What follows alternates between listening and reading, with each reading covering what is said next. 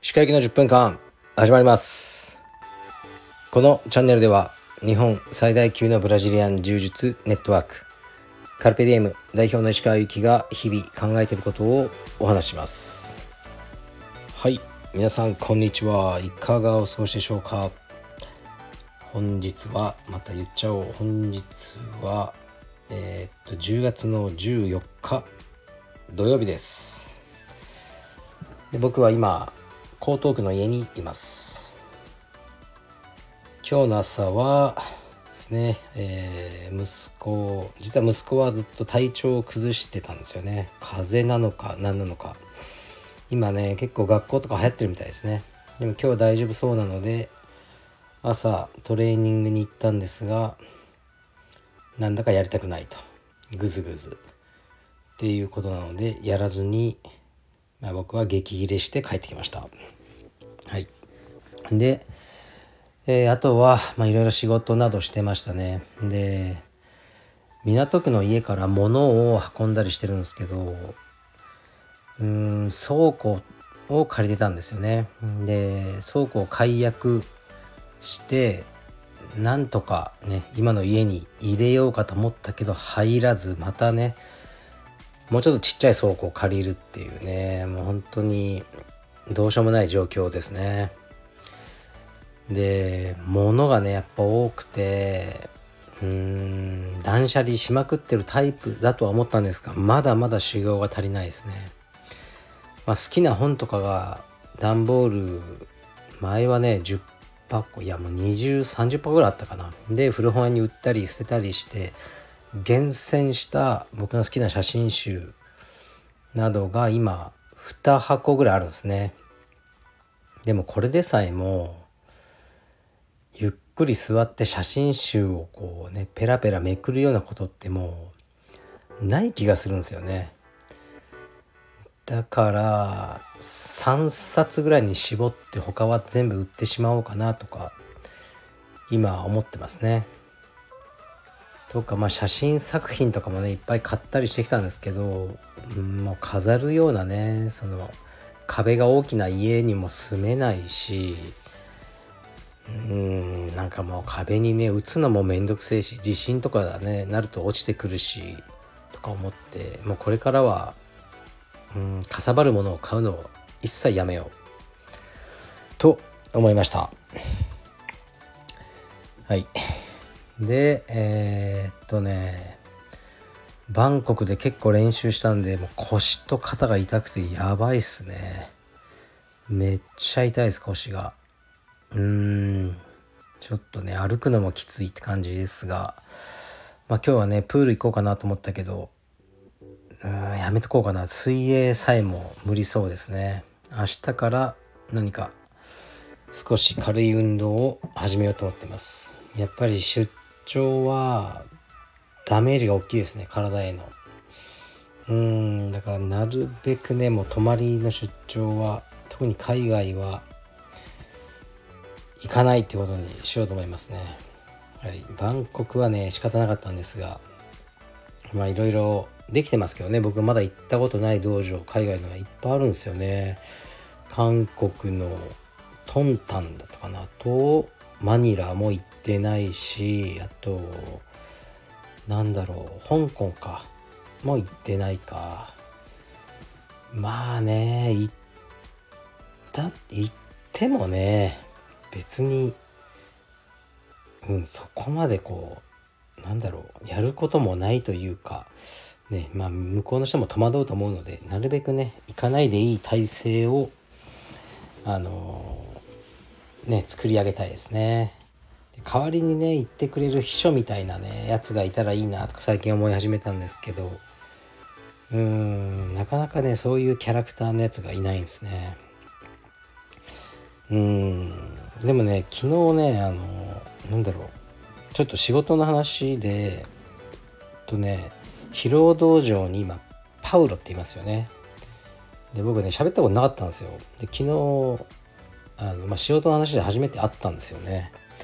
で話したんですけどなかなかあの高青年青年でもないのか34歳だけど感じのいいねうちのスタッフになかなかいないタイプでうん秘書とかねそういうのにね向いてるタイプだなと思いましたね。まあでもね青山のスタッフじゃないんであの仕事はそんな頼めないんですけど、うん、なかなかいろんな人材がいるなと思って昨日話してました。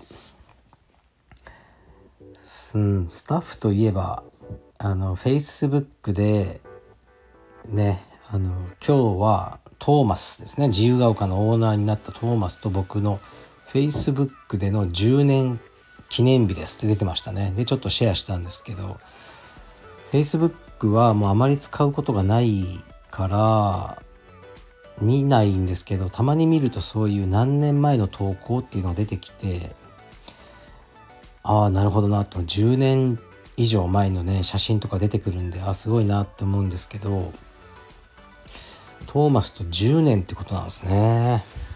これはねなかなか感慨深いものがありますね。10年ずっと付き合ってるっ人がいるっていうのはねいいことでまあどういうことかというと、まあ、付き合ってるというかスタッフだけど少なくとも10年間は彼は僕がもう見限ってしまうようなことをしてないってことですよね。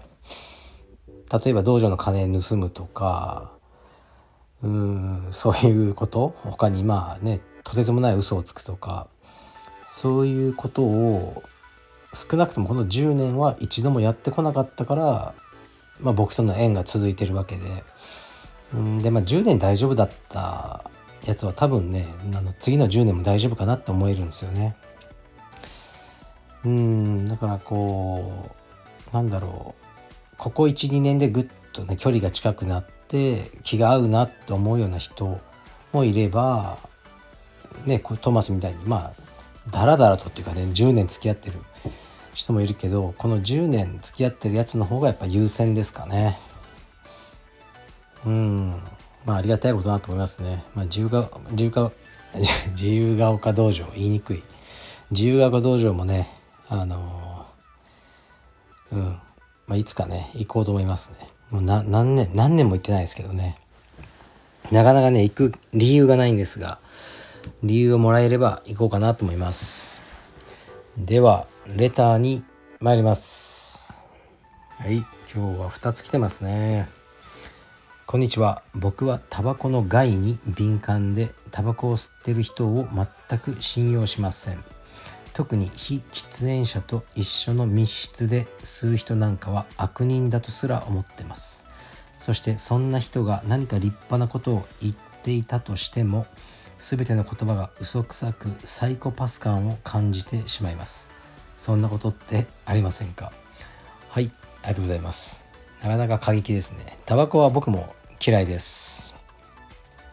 吸ったことないです。僕は。生まれて一回も吸う必要ないものだなって子供の時に判断したんですがまあこ,、うん、この人までね嫌ってはないですかね。喫煙というかそのタバコの煙は僕は嫌いですけど吸ってる人をそこまで嫌いになったりはしないですかね。まあうん確かに非喫煙者と一緒の密室で吸うのはね、まあ、よくないですよね。よくないけど、まあ、サイコパスとまでは僕は思ってないですかね。であだからね自分がすごく尊敬しているような人がタバコを吸ってると少しがっかりする気持ちはあるかもしれません昔はもっと強かったですそういう気持ちは今はちょっとだけあるかなって思いますけど多分こう人、ね、人類の歴史上明らかに体に悪いことってみんなやってきたと思うんですよね。あのタバコの害悪についてはその科学的な検証とかされる前からなんとなく分かってたと思うんですみんな。100年200年前だってこれ良くないよなってこんな煙を吸って。それでもね人はやる方が普通なのかもしれないですね。今みたいになるべく健康に楽しく家族を大事に平和を目指してとかいう方が多分流行りなんですよね。もっとみんなわがままで刹那的な生き方をあのずっと、まあ、有志何千年人間はしてきたと思うんです。もう今さえ良ければいいと。カルピディエムだと。で別にそんなね楽しいこともななかったんでしょうね毎日。もう仕事してきつくて。で、まあ、僕はタバコ吸ったことないから分かんないけど、うん、まああれはなんですかニコチンねあのまあ麻薬みたいなもんじゃないですか。まあちょっと吸って高揚感味わって仕事の疲れから一,、ね、一時しのぎでも解放されてっていうそういうあの生き方が普通だったんじゃないかなって思いますね。だから子供との時間を大事にとか健康にとかね言ってる今の方が流行りです、まあ、僕はその流行りに乗ってるんですがうんだからタバコ吸ってる人の方がなんか本来の人間っぽい感じかなって僕は思いますね。だからあのそれでねその人自体は嫌いになってるはしないしもったいないですよね多分。この一つの要素で嫌いになっちゃったらうんこのタバコ吸うとこは嫌いだけど他は全部自分と合うっていう人がねいるわけだから多分。その合う部分の方が多ければ、うん、そっちをねフォーカスして付き合いをした方が僕は自分も得するんじゃないかなと思いますね。はい。次いきます。今日は2発いきます。明日は服部会でねどうせもうバカなこと話しかしないんで今日はまともにいきます。こんにちは。いつも楽しく拝聴しています。僕から見た石川さんは小さいことを気にしないという器の大きい男と感じています。そして自分は小さいことを気にしすぎる男です。決して相手に対しても口は出せないのですが揉めるのがめんどくさいのもありますし小さい男と思われるのも嫌なので点々なので石川さんの話を聞いて石川さんの人となりに触れていると自分の小ささに自己嫌悪に陥ります。かっこ笑い。いろいろお仕事大変かと思いますがお仕事頑張ってください。はいありがとうございます。器の小さい大きいかこれ分かんないですね。でも器が大きい男と思われようっていうのはね僕あんまないんですよね。なんだか。危険なんですよその思想は。器が大きい男と思われたいからこう人に過剰におごってしまうとかね。で自分のお金がなくなるとか大きく見せようとして見栄を張って買わなくていいもの買っちゃうとかになりかねないのであの僕はあんまり器が大きい男と思われようとかは思ってないですね。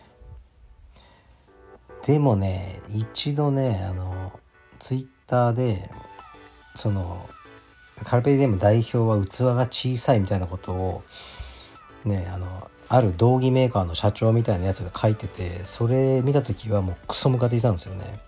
ということはやっぱ気にしてるってことですかね。じゃあもうこの道着メーカー一切うちのスタッフのスポンサーから抜いてやろうかとかねいろいろ考えたんですけどもそれを考えてる時点があの器が小さいですよね。だからまあ結局はね面倒くさくなって僕も何も自分の力使ったりしないんですけど、うん、その程度のね男ですよ。器が小さい小さいとか大きいとかねもうどうでもよくないですか仕事をちゃんとあのしてるかどうか。っていうのが大事だと思いますね。だからあんまり誰かを器が大きい小さいとかいうふうなうん僕は判断基準に使ってないですね。なんとなく言葉の意味イメージが湧きにくいし、まあ、僕も使ってるかもしれないですね。日常的には。あの人器大きいよねみたいな、まあ、イメージ的に言うと何でも許してくれる人は器が大きいみたいなのは流れ的にはありますね。なんか誰かがね「すいません」謝ってきてね「いいよ気にすんな」みたいな器が大きいっていうのはねあるかもしれませんがうーんどうだろうなやっぱ部下が失敗した時にわざわざ怒ってあげる人も優しいなと僕は思うんですよね。それ優しいですよ。僕とかは器が大きいというかもうめんどくせえですね。いちいち嫌われるのもめんどくさいのでなんかね、これから忘れましたとか言っても、あ、あ、はいはい、あ、オッケーオッケー、えー、じゃあ次回気をつけて、はい、っていうふうに僕はしてるんですが、それはね、決して器が大きいんじゃなくて、めんどくさい。ね、対して実害がないことに対して、自分のエネルギーを使いたくないという思いからそうしてるんですよね。でもしかしたらその行為が、ね、新たなるミスをねスタッフの誘発して結局ねそいつがあのおかしくなってしまうとかいうこともあると思うので本来はガツンとね怒った方がいいケースもあるんでしょうがもうなんとなく疲れる。だからはいはいはいはいはい分かりました。はい。っていう風にねあのやってるって感じですね。だからね器が大きいとか小さいとか考えるのはやめましょう。大事なのはまあ金をちゃんとするね。金を借りたりしない。借りたもんは返す。支払い期限までに払う。時間に遅れない、遅れる時は事前に連絡して謝る。挨拶をするとかね。そういうのが基準ですかね。僕は人を見る時の。うん、だから器が大きい小さいとかはあまり考えない方がいいんじゃないかなと思います。はい。では明日は久々の服部会です。荒れる予感がします。失礼します。Thank you.